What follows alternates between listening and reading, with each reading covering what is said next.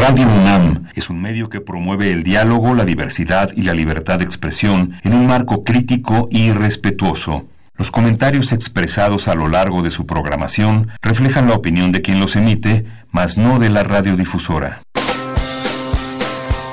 Opciones educativas. Orientación vocacional. Arte y cultura. Deporte y salud. Esto es Brújula en Mano. El primer programa de orientación educativa en la radio. Una producción de la Dirección General de Orientación y Atención Educativa y Radio UNAM. Comenzamos.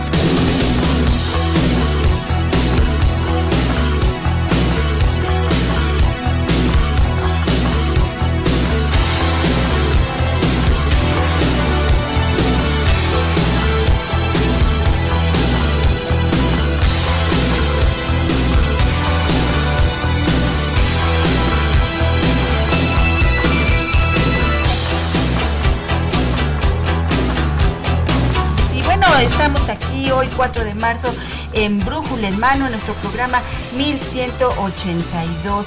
Y bueno, tengo el gusto de saludar a Octavio Angulo, voz de Brújula en Mano desde hace... Pues aproximadamente 17 años. 17 años aquí en Brújula en Mano, pero bueno, tomó él un receso y ahora le damos la bienvenida nuevamente a Octavio Angulo. Gracias. Hola a todos los radioescuchas de Radio UNAM, me un poco desencanchado, pero bueno, vamos ya iniciando, reiniciando el día de hoy en el programa de Brújula en Mano.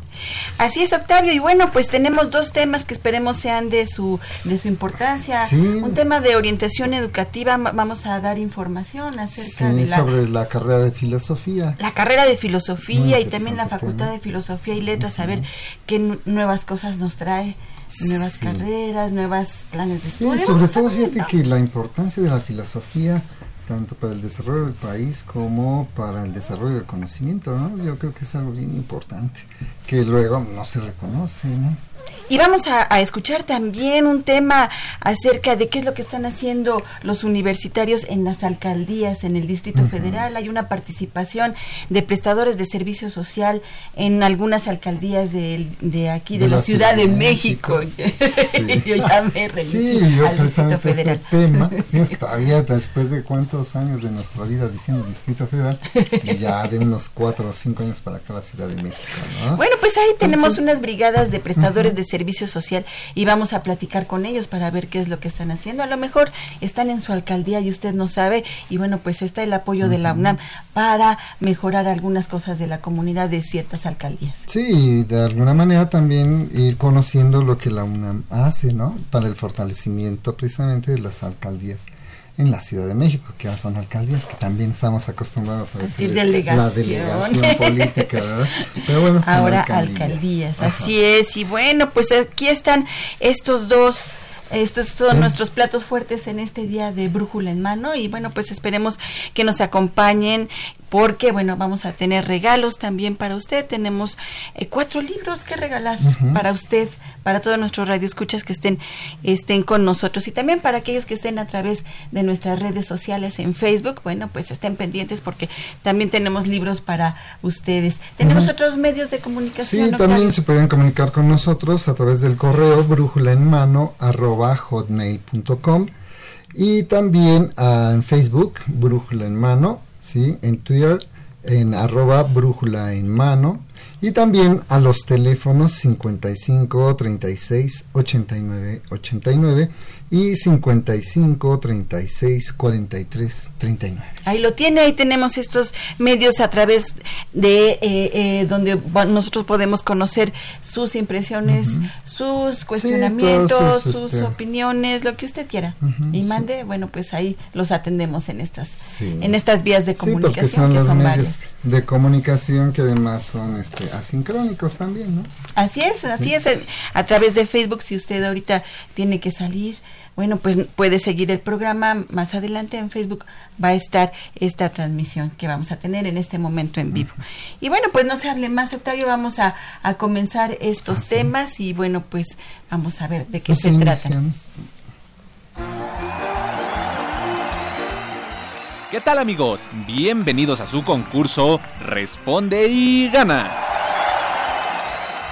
Hoy vamos a hablar de filosofía. ¿De la Facultad de Filosofía y Letras de la UNAM? Claro, mi estimada concursante. ¿Donde estudian filosofía? Así es, mi querida concursante. Aunque también ahí se estudia historia. Tienes razón, querida concursante. Y si no me equivoco, también se enseña geografía y pedagogía. Efectivamente, no se ha equivocado. ¿Y las letras modernas? De eso se trata el concurso. Tendrán que oiga, resolver. Oiga, oiga, también ahí hacen teatro, ¿no? A ver, ¿por qué mejor no deja de hacer que los de Brújula en Mano nos hablen de las carreras de la Facultad de Filosofía y Letras? ¿La de la UNAM? Que sí. Porque también ahí estudian los futuros bibliotecólogos y estudiosos de la información y... Ay, agárrenme porque... ¿Ya lo- gané? No, Pero puedo ganar, ¿verdad? no.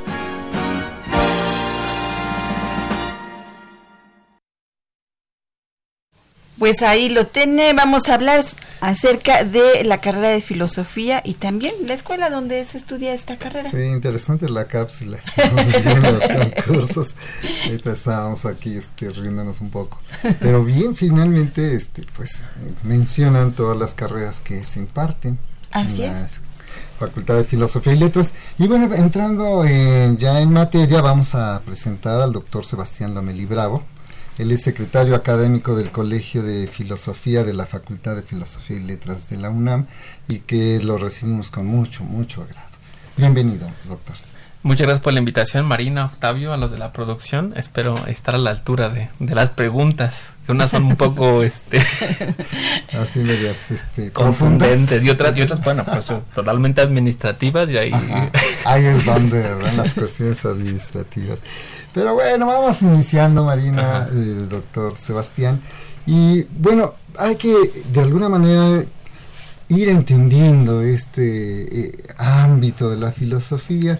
Y bueno, una primer pregunta estaría en función de que, ¿qué estudia la filosofía? Que es algo que mu- muchos damos por sentado y que no sabemos y que luego sí es importante que nos vayan aclarando todas estas cuestiones.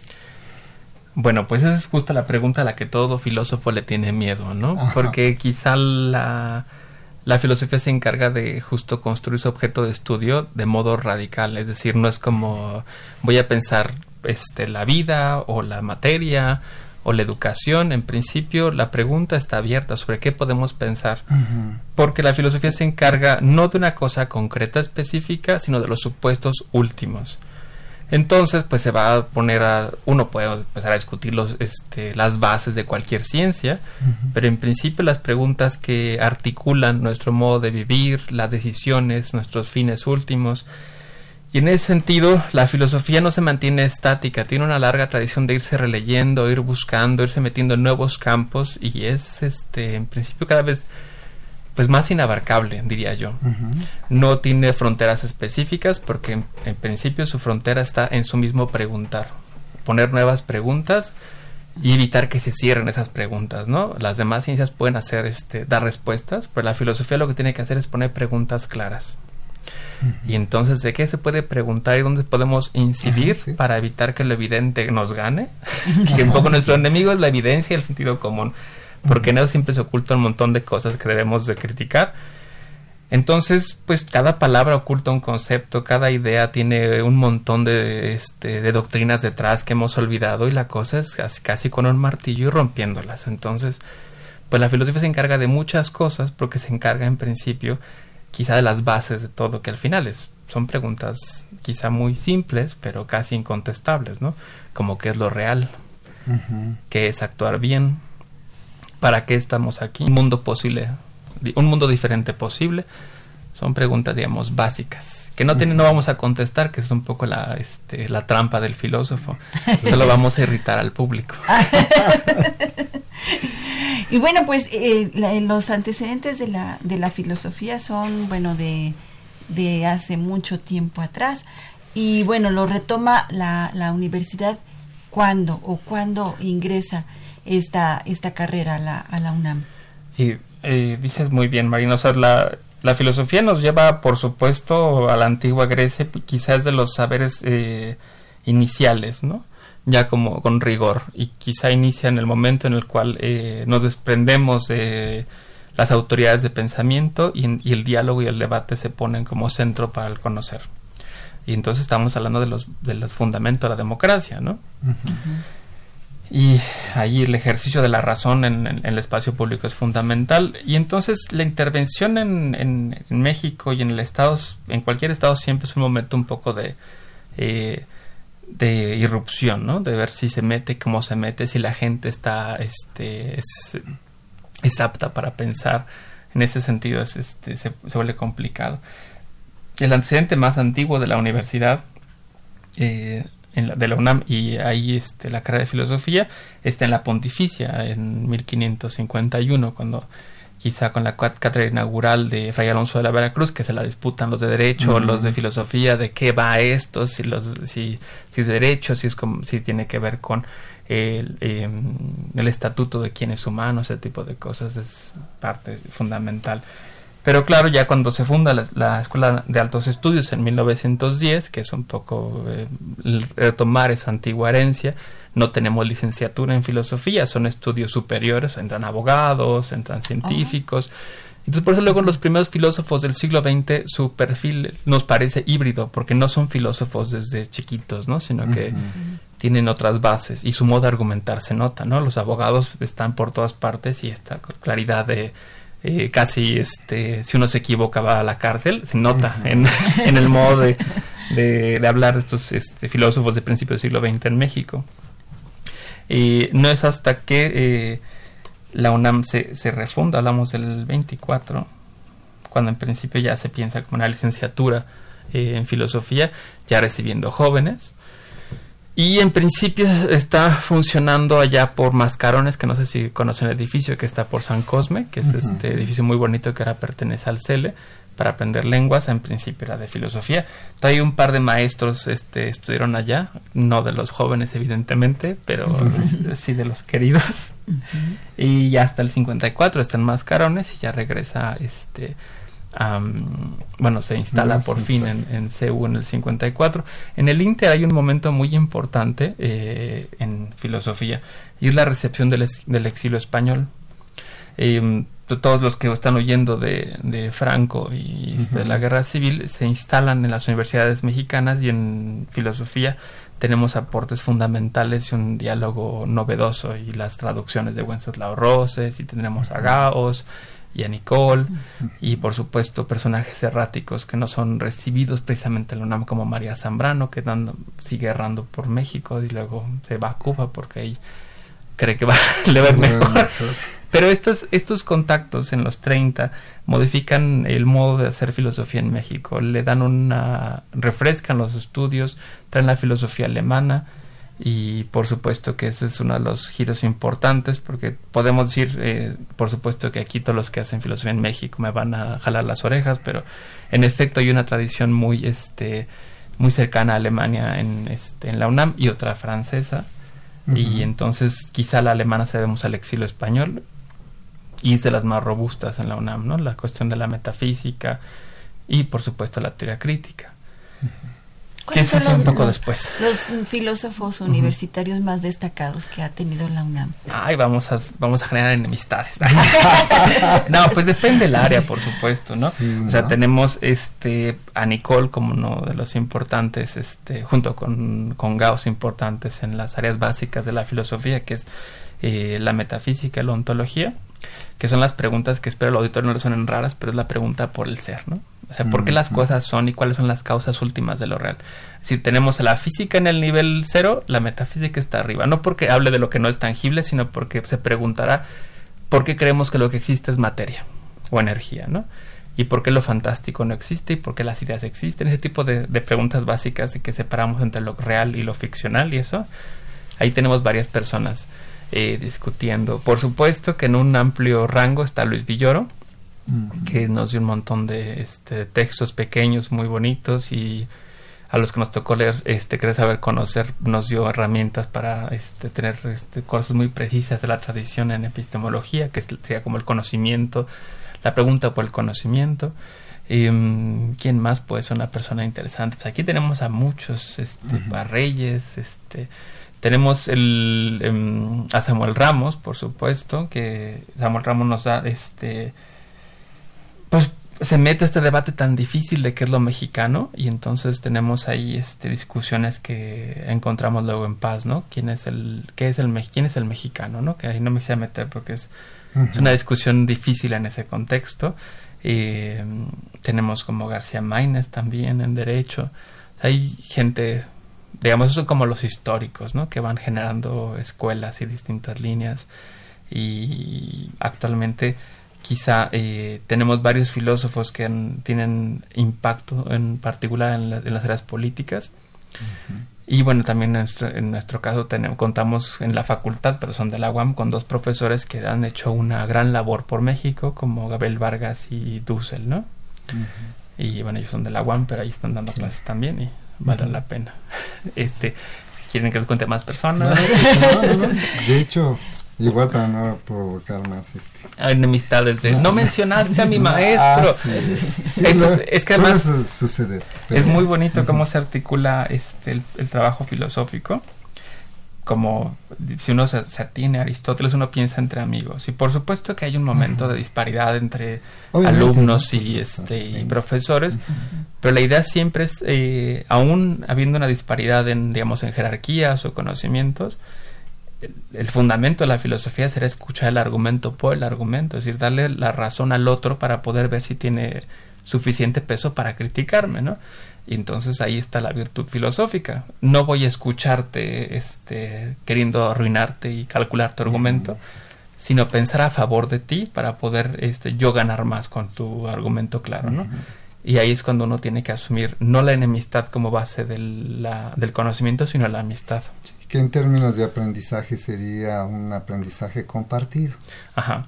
nadie gana, se gana cuando uno nos acerca a la precisión y la claridad, ¿no? Y todos aprendemos y precisamos. Sería una forma de verla, ¿no? Se antoja, Octavio, estudiar filosofía con estas preguntas tan, tan importantes y hacer un espacio, un alto en la vida para eh, contestar estas preguntas. Creo que cuando somos niños empezamos con estas preguntas y de adultos se nos, se nos van escapando conforme, nos vamos. va dándose la cotidianidad de la vida. Sí, pero nos olvidamos de preguntarnos, ¿no? Y, y fíjate que hasta cierto punto esta visión de que pensar de que la, la filosofía va más en la metafísica, en todo este tipo de cuestiones, muchos de los jóvenes piensan que, este, pues, ¿para qué no? Si estamos viviendo en un mundo de la inmediatez, en donde la tecnología me lo da todo, las tecleo, le pico. Si tengo una duda, una pregunta, me lanzo a Google, quizás tengo la respuesta, tengo ahí mucha información. Y bueno, en ese sentido, para poder hacer esa diferenciación entre uno y otro, la filosofía, ¿qué aplicaciones tendría en este ya en el mundo profesional, el mundo real? Porque muchos de los jóvenes igual dicen, no, pues si ya las respuestas las tengo en San Google, ¿para pues Exacto, pero ese es el asunto, ¿no? O sea, las respuestas las tiene, nunca le ha competido a, quien da las respuestas. Eh, en principio, como dije hace un momento, nace como pregunta. Y entonces, por supuesto, en la inmediatez todo está contestado, todo es obvio. Uno dice algo y antes de que haya duda, espacio a la duda, pues lo buscamos. ¿Cómo se llamaba el actor que estaba? Ahí está. ¿Cómo se llamaba el, historiador? que Toda la respuesta están a la mano, todas las imágenes que queramos, que queramos están a la mano, siempre y cuando tengamos los medios económicos. Ah, Pero, este... Y la tecnología. Y la tecnología nos los ha permitido... Eh, pero ese es el asunto, la inmediatez está sellada, uno cree que todo está hecho, ¿no? Y ahí está la, la, ventaja de la filosofía y su aplicación completa. En un espacio sellado de superficie donde nada entra, y la filosofía tiene que ser capaz de mostrar que hay algo que está faltando. Y lo que falta, en principio, es la alternativa. Y la alternativa solamente se descubre cuando uno encuentra una pregunta. Porque toda pregunta lo que nos muestra es que las cosas pueden ser de un modo u otro, ¿no? Entonces, cuando uno dice, y tendría que hacer esto, ¿y por qué estoy haciendo esto? ¿Y existe alguna razón para no cambiar las cosas? ¿Todo es tan fijo como parece? ¿Tendríamos que tener el conocimiento de todo a la mano en el celular? Uno se empieza a imaginar, y esta es la capacidad importante que la filosofía va, potenciando, otras vías posibles. No vamos a darles una respuesta, pero en principio donde todo está contestado, la filosofía nos muestra que todavía es posible que haya una alternativa. Y por supuesto que en este mundo que parece que no tiene alternativas políticas, que no tiene más que tres modos de, vivir la vida, el tener alternativas es fundamental. Por eso no solamente se aplica la filosofía en lo político, uniéndose al, este, digamos, como hay gente que cree que hace falta un, un, este, un puente inmediato a lo político y se acercan a los partidos. Esa es una línea, ¿no? Eh, pero por supuesto que están en todas partes. Un espacio en el que informalmente se han estado incluyendo muchos filósofos, porque nuestro plan de estudios no, no está dirigido ahorita para allá, es la producción de contenidos en medios eh, de comunicación. Y uno se encuentra a los filósofos por todas partes y justo porque pues hay una hay un modo de dinamitar las respuestas en los grupos de trabajo y organizar las ideas. Y entonces es bastante lúdico notar que la investigación se vuelve digamos se nos va entre las manos y se vuelve una cosa muy complicada y eso presentarlo le da al auditorio mucha mayor riqueza por ejemplo como docente nuestra responsabilidad este, diría una profesora no sé si lo va a decir aquí eh, que, cuál es para qué uno para qué uno está pensando no y decía bueno hay gente que quiere buscar la verdad hay gente que quiere eh, encontrar la justicia. También se puede este pensar para su para para para minorar la ignorancia o, bueno es la palabra la estupidez pero no sé si es muy fuerte.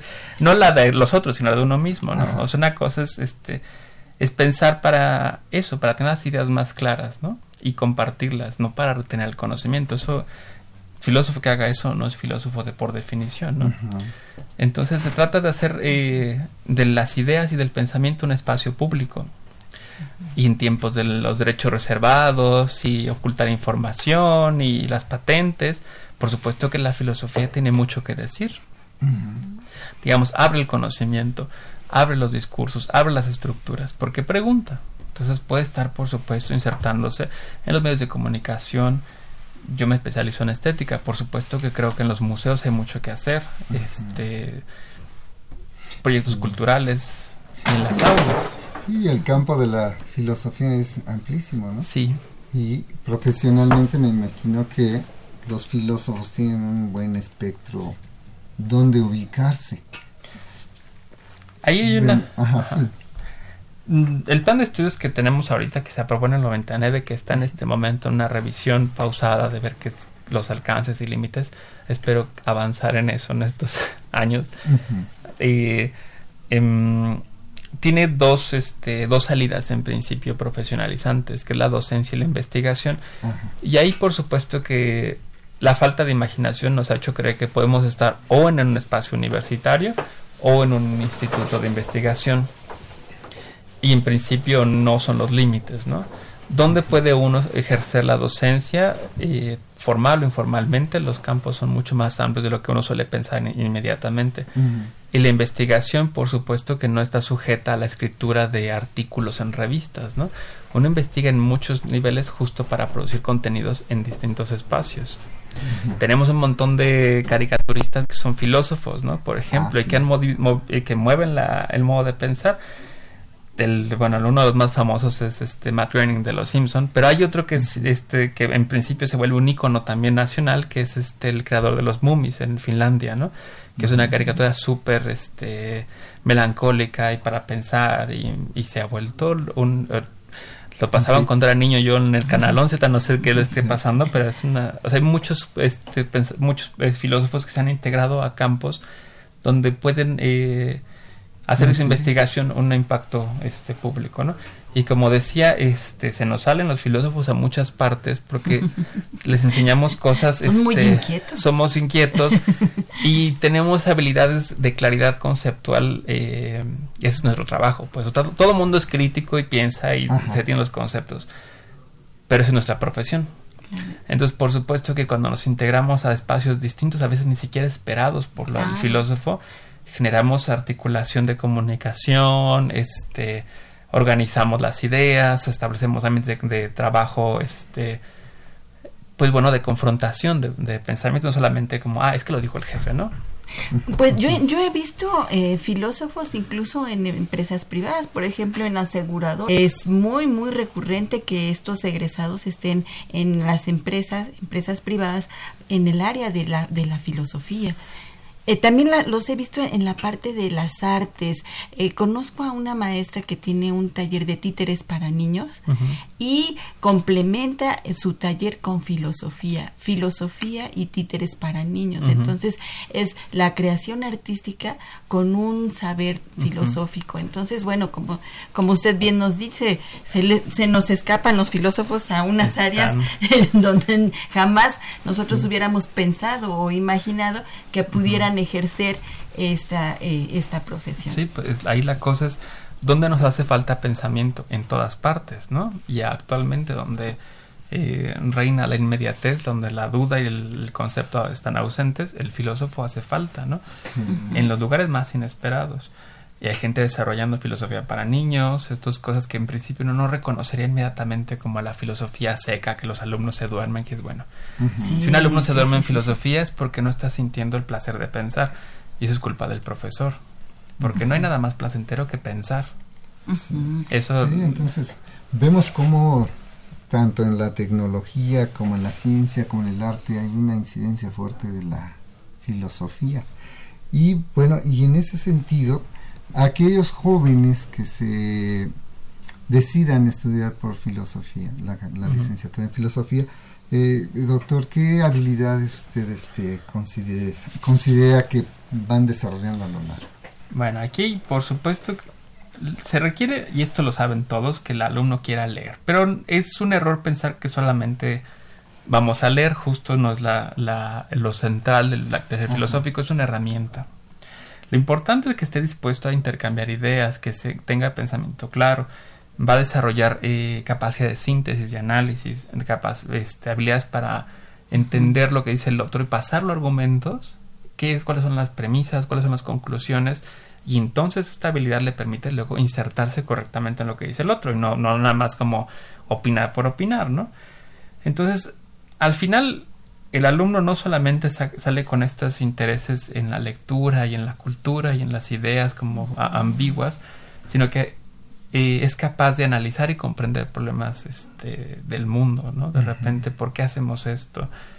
No es una respuesta, pero entendemos una articulación compleja del fenómeno, ¿no? Justo lo de los títeres era bonito, porque no solamente es hagamos algo divertido, sino que es un proyecto complejo con múltiples capas.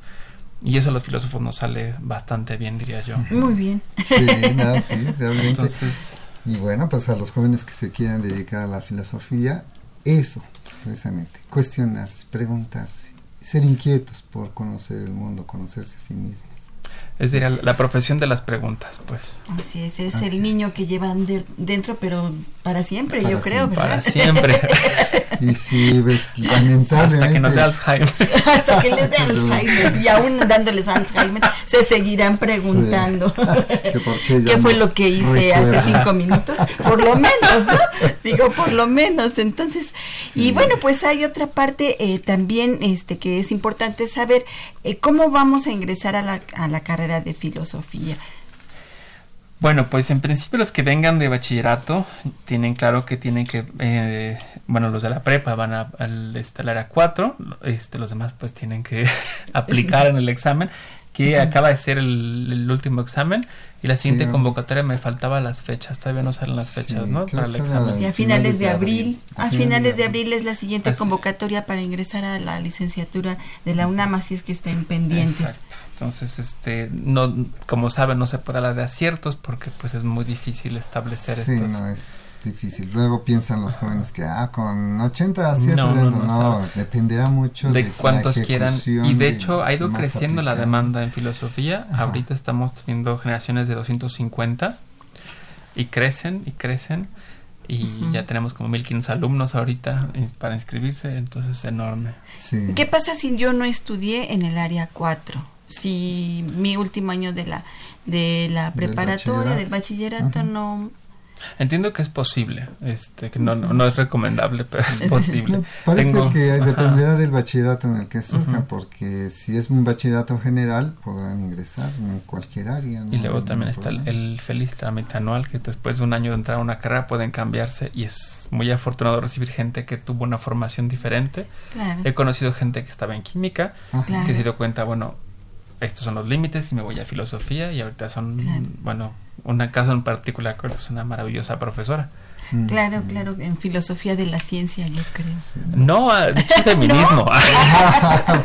es un cambio radical. Pasó por metafísica, teoría crítica y de repente llegó ahí. O sea, es una trayectoria. La gente entra a filosofía y cambia su modo de pensar. O sea, no, no se mantienen las cosas fijas. Porque va encontrando respuestas. Pues no, que salen, salen más oh. preguntas. Y salen más, y más urgencias, y más urgencias, y más urgencias. Hay respuestas que generan más preguntas. Y eso va llevando a incrementar más el cuestionamiento. Es una carrera difícil. La puede entrar con un promedio de 7 y en principio uno puede ser un mal alumno de bachillerato y un excelente filósofo. Hay en esos casos. Eh, es una materia, es una disciplina que demanda muchísimo. Entonces, eh, sí hay que tomárselo en serio porque no es este jugar con las letras, es, es entregarle tu vida completa, porque uno no deja de pensar desde la mañana hasta que se te agota el cerebro. Perfecto. Sí, y pues bueno, pues y, quienes están... que nos llamen. Sí, claro, 55 36 89 89 es el es el teléfono donde usted nos puede llamar a través de Facebook, estamos en en Brújula en mano porque bueno, pues tenemos eh, cuatro libros. tenemos cuatro libros que regalar, Octavio, tenemos de la eh, Enciclopedia Cosmos el tomo de matemáticas, el tomo, de, matemáticas, de ingeniería. Y bueno, pues también tenemos de la revista Interpretatio, revista de hermenéutica.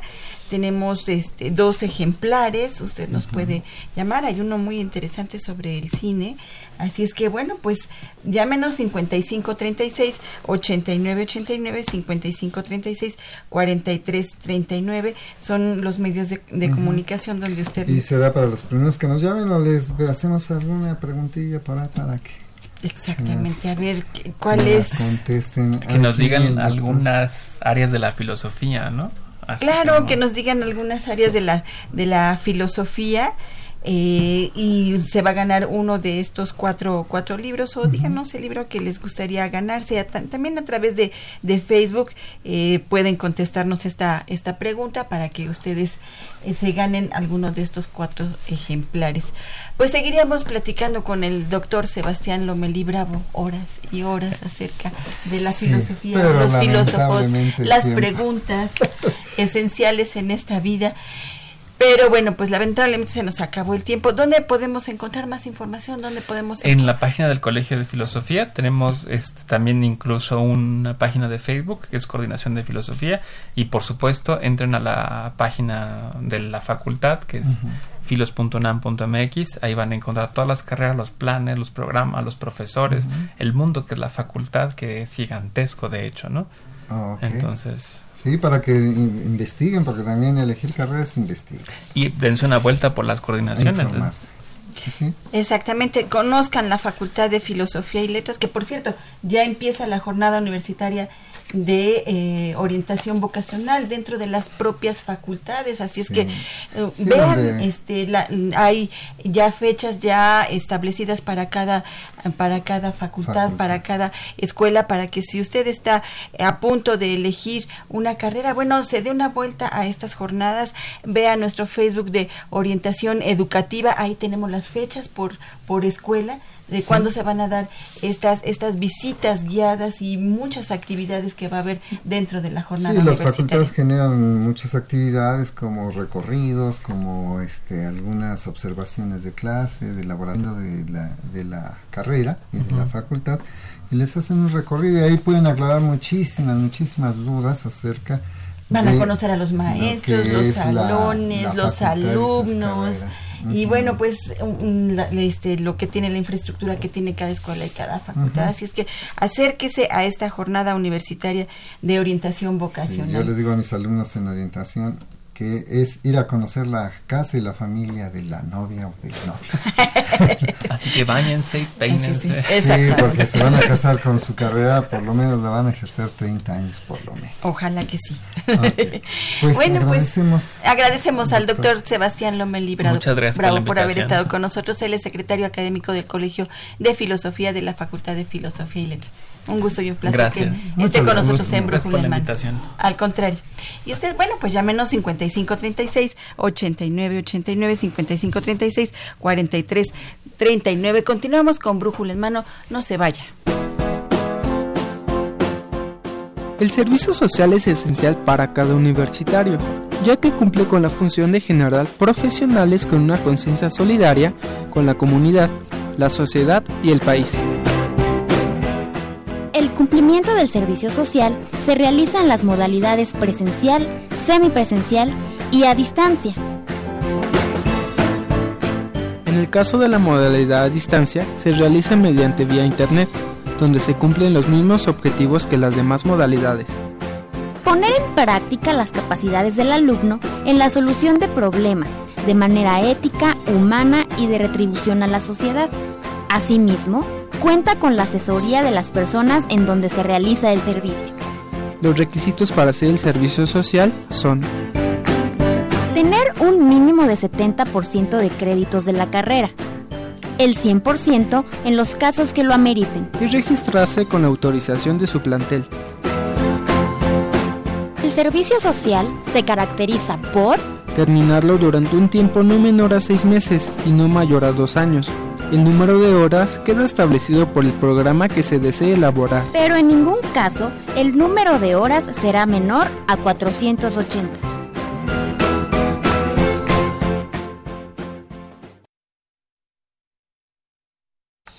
Y bien, pues ya entramos a nuestra siguiente sección de servicio social y vamos a tener el tema de la UNAM en el fortalecimiento de las alcaldías de la Ciudad de México. Octavio. Sí, para ello, bueno, este, contamos ya con nuestros invitados de honor el día de hoy. Y bueno, quisiera irlos mencionando, es Farid Vega Cárdenas, estudiante de arquitectura y coordinador de brigada. Bienvenido, Farid. Gracias. Sí, también contamos con la presencia de Gerardo Barragán Noguera, estudiante del posgrado de la Facultad de Estudios Superiores Acatlán, que también es brigadista. Bienvenido. Buenos días, gracias. Y contamos con la presencia de la licenciada Griselda Gutiérrez Monsalvo, jefa del Departamento de Programas Multidisciplinarios del Servicio Social. Bienvenida. Gracias. Y también con la presencia del profesor Max Antonio León, director de Educación y Cultura en la alcaldía de Iztacalco. Bienvenido. Buenos días, muchas gracias. Y bueno, como ya les comentábamos al principio del programa, estas son brigadas que se están incorporando a algunas alcaldías de la Ciudad de México, pues para apoyar, para eh, conocer eh, la problemática en cada una de las alcaldías y que los alumnos de la de la UNAM, bueno, vayan proponiendo, vayan apoyando a estas alcaldías que bueno además son lugares en donde eh, pues conocen muy bien porque los alumnos que se acercan a las alcaldías también son vecinos. En algunos casos viven dentro de las de las alcaldías donde están haciendo esta esta labor para ayudar a su comunidad. Y eso bueno pues eso sí no y a partir precisamente de la formación que han tenido ¿no? en sus respectivas carreras. Exactamente a partir de la formación y cumpliendo también la, la otra función, ¿no? La de ir adquiriendo experiencia por un lado y por otro lado beneficiar a la comunidad en la que participan. En este caso parece la alcaldía de Iztacalco. Y aquí tenemos a dos alumnos de el posgrado de, arquitectura, no, el posgrado. Eh, yo soy de la el posgrado de institución administrativa de finanzas públicas de, la FESA Acatlán. De la FESA Acatlán. Gerardo Barragán. Gerardo Barragán. Y también Farid Vega Cárdenas, que él es estudiante de arquitectura, por eso me fui con la finta, porque ya había leído por ahí arquitectura. Sí, él no pudo venir el día de hoy, eh, ah, nuestro compañero Farid, ¿no? Eh, en este caso yo me presento, mi nombre es Alexis Durán Segura y soy estudiante de comunicación de la Facultad de Ciencias Políticas y Sociales ah, de la UNAM. Perfecto, y bueno, pues nos van a platicar cómo es esta, este apoyo, en qué alcaldías están, cómo se vinculan, ¿Cómo es esta actividad que ustedes realizan? A ver, Gerardo, platícanos. Bueno, yo estoy coordinando al grupo que está en la alcaldía de Iztacalco.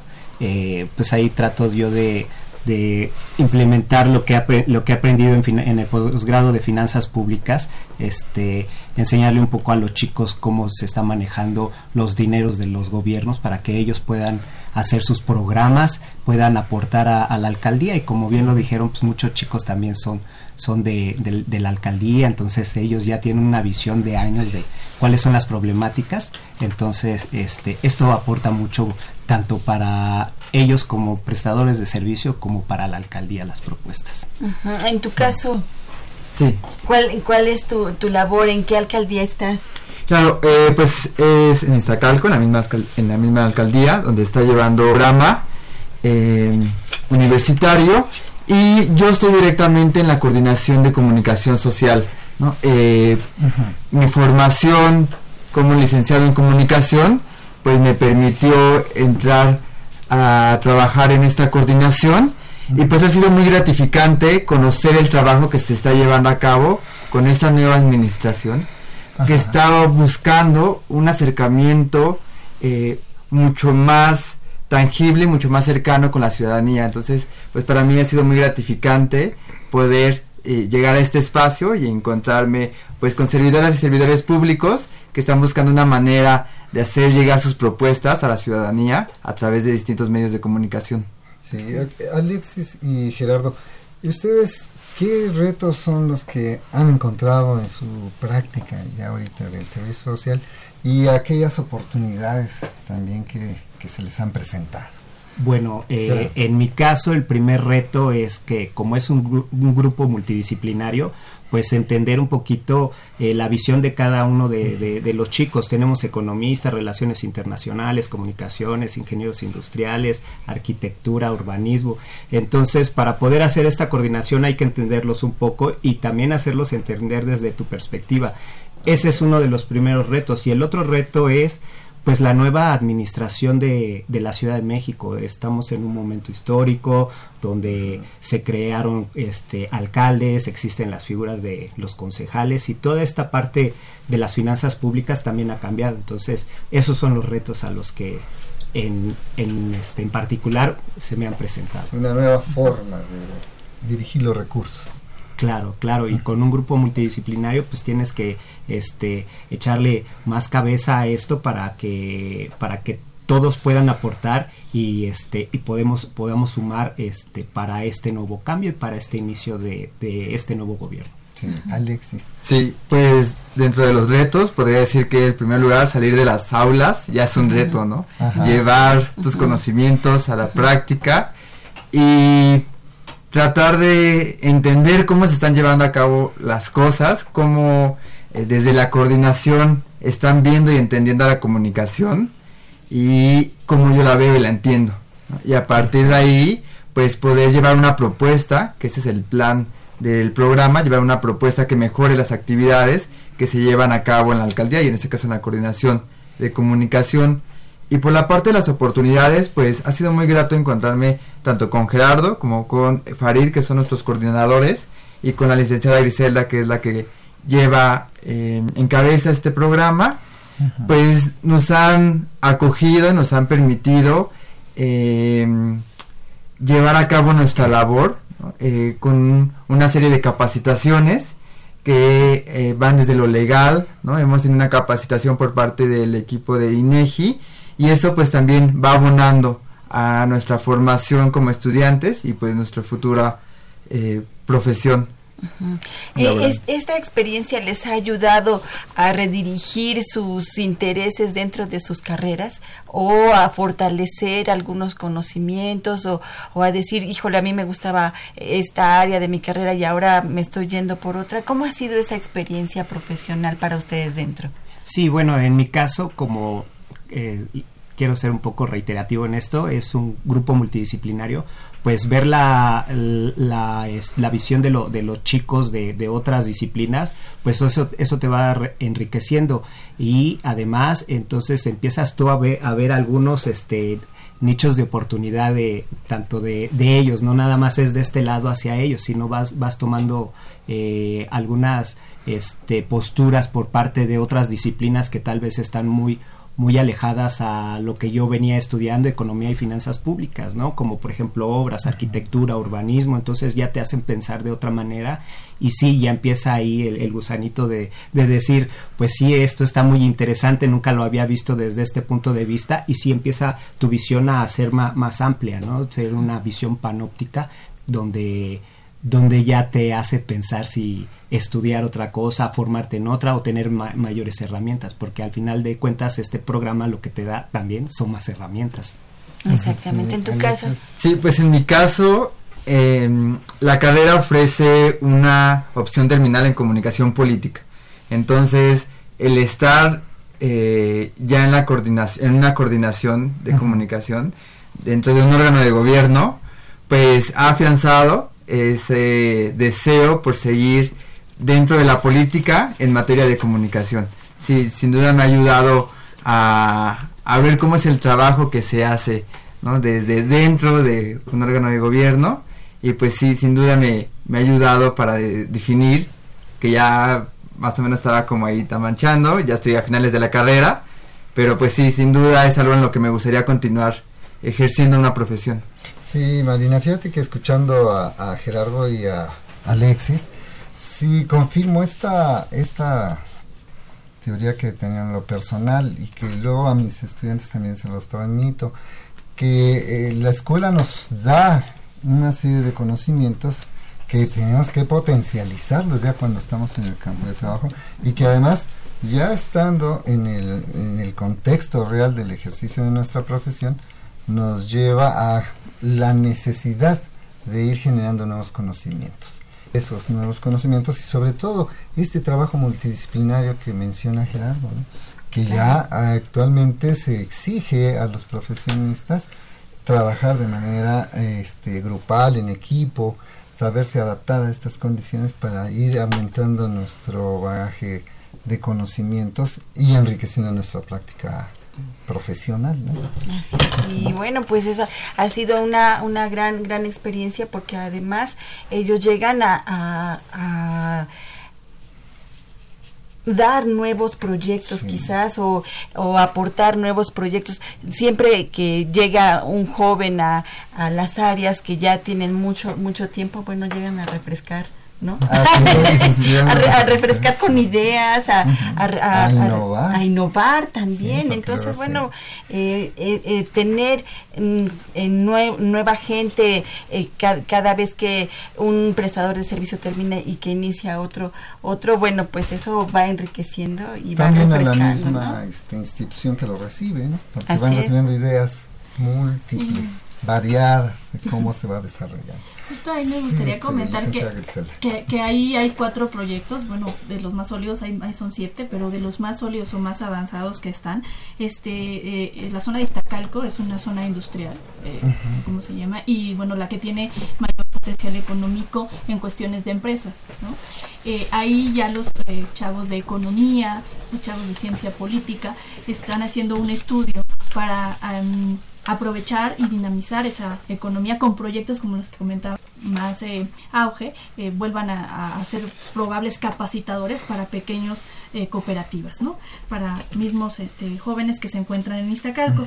Otra propuesta de arquitectura es la propuesta en Bajo Puentes, que están haciendo. Si, si bien recordemos que está por ahí colindando con, con Río Churubusco, hay una infraestructura que recientemente se está aprovechando en la Ciudad de México de construir eh, bajo puentes y, ahí en Iztacalco está pendiente una estación de bomberos y están haciendo ellos una propuesta para construirla, eh, si bien viablemente ahí o alguna otra propuesta de arquitectura de lo que le sirva eh, como un servicio de la delegación en los dos bajo puentes que tiene ahí circunscritos y el otro es en la parte de gobierno digital. ¿no? Venimos ahora en nuevas normativas de transparencia, rendición de cuentas y están chavos también precisamente de la Facultad de Ciencias Políticas trabajando toda esta parte de transparencia y rendición de cuentas desde este marketing digital que traen ahora los jóvenes con habilidades digitales volviendo unas capacitaciones hacia los servidores públicos. ¿no? Eh, otra propuesta en el área de desarrollo social están haciendo trabajo en escolar, en escuelas con perspectiva de género, dando, dando talleres. ¿no? Ahí tenemos a de letras clásicas y, y, chavos de pedagogía haciendo y alcanzando con la jefatura de género este, estas eh, capacitaciones y para evitar estas situaciones de violencia de género desde eh, escuelas secundarias de circunstantes. ¿no? Y la otra parte, en los sábados comunitarios, ellos tienen un proyecto en la alcaldía de ser una delegación itinerante para recoger servicios y demanda ciudadana. Y ahí han ido, ha hecho dos propuestas en cuanto a retomar la imagen urbana. El ingeniero civil ha hecho una propuesta para captar esa, esas demandas y hacerlas un poco más factibles en el tiempo de respuesta, independientemente de, de, los recursos, en el tiempo y la sistematización de respuesta, y otra de la atención de la demanda ciudadana de esos propios sábados comunitarios a los que recurren ya en una alcaldía itinerante en todas las, las colonias. ¿no? Entonces son como de los cuatro proyectos que van más avanzados en una primera generación que empezó a trabajar en noviembre, octubre-noviembre, estuvimos en, en, el enlace de capacitación y ya implementando, acabará una primera generación hace los seis meses en el mes de abril. Y estamos invitando para que se sigan inscribiendo de más escuelas, tenemos la convocatoria abierta para que este, puedan seguir fortaleciendo una segunda generación, ya con, ya les comentará acá el, el director de... Educación y Cultura, el profesor Max, de justo ya con los presupuestos que ya están visiblemente autorizados por parte de eh, las instancias correspondientes gubernamentales, pues donde podrán fortalecer también una segunda generación, el seguimiento de la primera y otras innovaciones ya de carácter y con impacto social, que es el, ese es el objetivo principal, que tengan impacto social de servicio directo en la ciudadanía aprovechando los perfiles de la ONU. Sí, como estas, estos cuatro programas verdaderamente atienden a, necesidades propias de la, de la comunidad, porque desde esta perspectiva de género que estamos viviendo precisamente una situación tan violenta hacia la mujer. Y por otro lado el rescate también de los espacios, ¿no? Porque hay espacios donde se juntaba la delincuencia, motivo de drogadicción, de asalto, de atraco, ahora se convierte en un espacio de beneficio para la comunidad y bueno, esta cuestión de ya utilizar la tecnología también es otro de los elementos importantes. Y bueno, Marina, tenemos algunas llamadas ya de este de Rocío Clavel, de Consuelo Méndez, Raúl Horta, Tere Valencia, Josefina Cruz. Un saludo a todos ellos que nos están escuchando y ahorita bueno, les vamos a decir cuáles son los regalos que se van a llevar. El de. Así es, y bueno, pues también tenemos al profesor Max Antonio León, él es director de Educación y Cultura de la Alcaldía Iztalcalco, que bueno, nos va a platicar cómo ve eh, a sus chicos aquí en esta alcaldía, si llegaron a refrescar, si llegaron a ayudar, cómo ha visto en este de noviembre a febrero esta, esta actividad que han hecho los alumnos. ¿Cómo les ha caído por allá, por Iztacalco? Bueno, pues este, primero, muchas gracias por permitirme externar alguna opinión que viene a ser como la opinión de los funcionarios de Iztacalco. Primeramente, bueno, tener mano de obra en servicio social tan calificada como es la que emerge de la universidad, pues es de festejarse. Tenemos afortunadamente nosotros 18 jóvenes en diferentes áreas, en jurídico gobierno, desarrollo económico, desarrollo social, comunicación social y obras. Han venido a auxiliarnos de manera importante porque más allá de cómo recibimos en su momento nosotros la delegación, ahora alcaldía, que bueno, eh, no vale ni la pena referirlo, pero sí hay la intención de generar un cambio, un cambio que signifique una mejora para los vecinos. Se dejaron de hacer muchas cosas que eran como elementales y entonces nosotros con, eh, primero, una intención del alcalde de Armando Quintero y segundo, ya con la posibilidad de tener apoyos de este tipo como externos, pues si no nos facilitan las cosas, sí vienen a ser coadyuvantes para tener un poquito de mayor atingencia y de mayor solvencia para poder resolver situaciones. Nos ha caído muy bien la presencia de los jóvenes y bueno, ahora ya tenemos la visión de que eh, nos acaban de autorizar proyectos, proyectos sociales que fundamentalmente son para nosotros trascendentes en el área de desarrollo social. Y hablábamos hace un momento del acompañamiento a mujeres.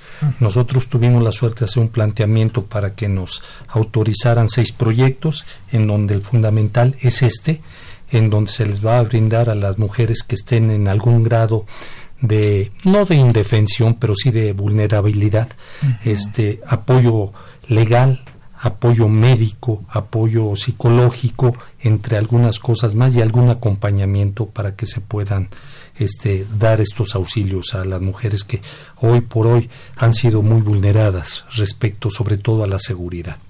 También tenemos por ahí un proyecto productivo que va a hacer el, entregar a gente de la tercera edad alguna cantidad en el orden de 10 mil pesos para que ellos puedan emprender alguna actividad y que nos puedan, es propiamente a fondo perdido, pero es este acreditándonos a nosotros su propuesta de trabajo.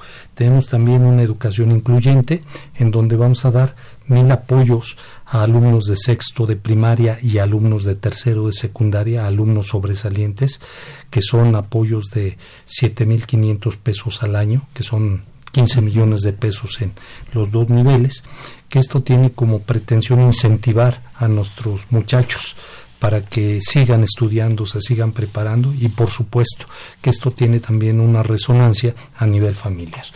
Tenemos eh, un acompañamiento de activadores físicos y culturales que pretenden eh, darle vida. El alcalde ha manejado tres propuestas, que es la educación, la cultura y el deporte como ejes transversales de nuestro quehacer. Y en ese sentido, los activadores culturales y los activadores físicos nos van a dar esta posibilidad de estar más en contacto con la ciudadanía, pero también haciendo actividades que, sean programadas y que sean con una sistematización permanente. Eh, tenemos, el, hace 15 días inauguramos la segunda escuela de música en la alcaldía, donde se pretende, tenemos una primera que se está restaurando, esta segunda que se inauguró en Pantitlán y donde a toda la gente que tenga alguna inclinación musical, mm, este eh, sin costo alguno para ellos, se absorbe el costo de los docentes, se les proveen instrumentos y se les proveen espacios adecuados para su trabajo. Y por último, la compañía de danza, que pretende tener varias vertientes como es danza clásica, este danza mexicana, este danza moderna, ¿no? Entre algunas fases. Y bueno, pues este es eh, el trabajo que traemos. La verdad es que ha sido este pues de mucho trajín estos cuatro meses. Este hemos eh, obviamente afectado muchos intereses no tan sanos como hubiéramos querido y traemos algunos problemillas, pero eh, se está trabajando muy fuerte a, este, a esta fecha en lo que corresponde a mi área. Tenemos ya restaurados cuatro espacios que precisamente anteriormente eran reducto por ahí de drogadicción, de gente no muy sana.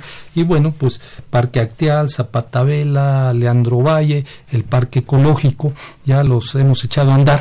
Se les metió alguna buena cantidad, eh, cantidad de dinero para hacer instalaciones más dignas. Nosotros creemos que aunque el nivel socioeconómico pudiera no ser muy bollante en la alcaldía, eh, todos los capitalinos tenemos derecho a tratar de acceder a los mejores espacios. Y es así como, por ejemplo, en Zapata Vela, que era una cancha que está eh, en, bajo unos cables de alta tensión que era de tierra, más bien de piedras, no de tierra. este, por ahí eh, tuvimos la posibilidad de que se hizo un trabajo, se le puso pasto sintético y al día de hoy es una, una magnífica cancha. Entonces, bueno, estamos en este caminar, tenemos cinco albercas que estamos restaurando para que den un mejor servicio, se abrieron convocatorias para los asistentes. Entonces, es, es eh, mucha mucho trabajo, es mucha talacha, pero bueno, estamos tratando de dar respuesta a los vecinos, que al final es lo que se espera de un gobierno. Y lo que se logra ver aquí es esta visión integral del desarrollo de la comunidad, ¿no? O sea, desde los de pequeñines, a la familia, la tercera edad, abrir todos los espacios, tanto en educación, cultura. Yo creo que pues, sí, la labor es bastante fuerte, pero en poco tiempo yo creo se verán los resultados. Licenciada Griselda, ¿esto se replica en otras alcaldías? Estamos este, ya iniciando la fase de contacto y planeación en Iztapalapa y a, Alcaldía Álvaro Obregón. ¿no? Son las interesadas. Eh, si algunas más interesadas desean contactarnos, pueden contactarnos en la página de la DEGOAE, este, en, la jefatura de programas multidisciplinarios, eh, ahí en el, y en el teléfono 56220454, estructuramos un plan y, de ahí establecemos una brigada para ellos. Pues ya nos vamos, pues Octavio. Se nos, terminó el tiempo. Tenemos aquí dos ganadores, cuatro ganadores: Tere Valencia, Roberto Rodríguez y bueno, otros dos más. Vamos a ver, por acá. una mano santa de acá. Mientras nos La masa Griselda. A ver, ok, ok. A es Rocío Clavel. Y otro más, otra mano santa por ahí, profesor. Por favor y es Raúl Horta. Raúl Horta. Nos comunicamos con ustedes al final del programa para decirles dónde van a recoger estos regalos. Nosotros ya nos vamos, en los controles técnicos agradecemos a Socorro Montes en la producción, a Aura Carpio, Francisco Orozco, también a David Balmaceda, que hoy estuvo en la transmisión de redes sociales, y en la producción general a Saúl Rodríguez Montante. Y bueno, se despiden de estos micrófonos. Octavia Mulo Borja. Y Marina Estrella. Nos oímos la próxima semana.